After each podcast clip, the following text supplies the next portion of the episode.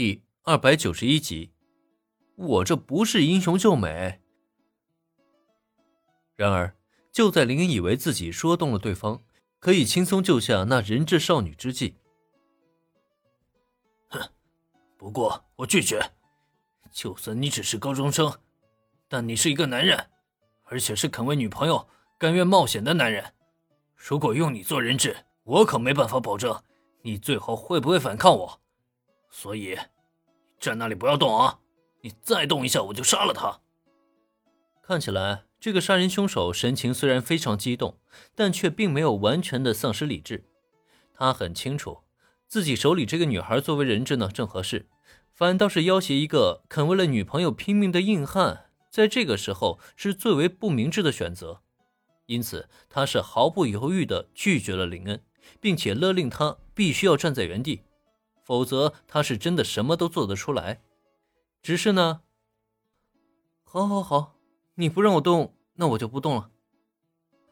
面对凶手的威胁，林恩继续举着双手站在原地。但这个时候，双方的距离其实已经不过四米之遥，彼此双方都可以看清楚对方的模样。那个劫持人质的杀人凶手，看打扮啊，应该是个厨师，而且还是传统的东英厨师，年纪大概在四十岁左右，留着一脸的胡子茬儿，看起来十分的沧桑。而被劫持的人质少女，则是身穿深蓝色西装外套配米花格子百褶裙的校服，有着一头粉色的齐肩短发，一张漂亮脸蛋儿，此时是写满了恐惧。但恐惧同时，人质少女在看向林的时候，眼中又是充满了不解，因为她很清楚，自己从出生到现在就没有过任何的交往对象，更不要说眼前这个超级帅气的男生了。可眼下这个大男孩竟然口称是自己男朋友，甚至还愿意代替自己成为人质。他，他到底是什么人？他为什么会为自己付出那么多？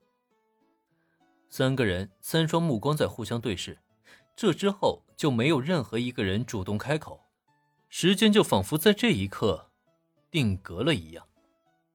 但在更远的位置处。小兰和工藤新一却看到，就在林恩站定在凶手和人质的不远处，举起双手之际，再看那俩人的身后，竟然也出现了一个林恩的身影。如此的一幕，甚至让工藤新一都发出了惊呼：这是何等不科学的事情！林恩同学竟然出现了两个，这是双胞胎吗？还是……然而，还没等工藤新一再发出声音来。位于凶手和人质身后的林恩已经悍然出手，只见他闪电般捏住凶手的双肩，看似没有用力的那么一捏，然后就只听见“嘎嘣”一声的骨裂声响起，然后那个凶手手握的厨刀就一下子跌落在地上。没办法，肩骨都给掰断了，这要是还能再握住刀，那才叫怪事儿了。那么，也正在这之后。林恩反手就拉开凶手那还算魁梧的身体，往后轻轻的一扯，那人就好像受了上百斤的冲击一般，啪叽一声就摔倒在地上。至于那脱离凶手控制的人质少女，则是被林恩第一时间搂住了腰身。没办法，如果这个时候不帮他一把的话，恐怕这双腿已然无力的少女会立刻摔在地上。只是，哎呀，我去！妹子，我搂住你，只是为了不让你跌倒而已，可不是为了英雄救美，让你以身相许的。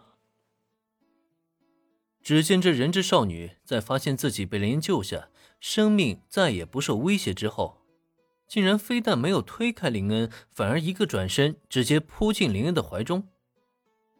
刹那间，少女身体的芳香传入林恩的鼻腔，还有就是。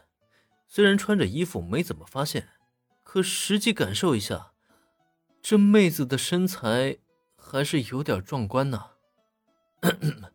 呃，不对不对，这不是重点啊。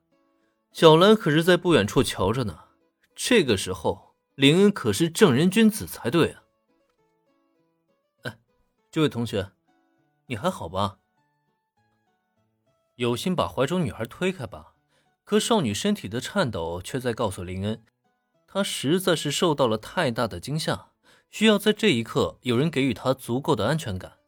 就这样把她推开的话，恐怕她内心的阴影将会无限放大。可不推开的话，真就这么搂着不放了？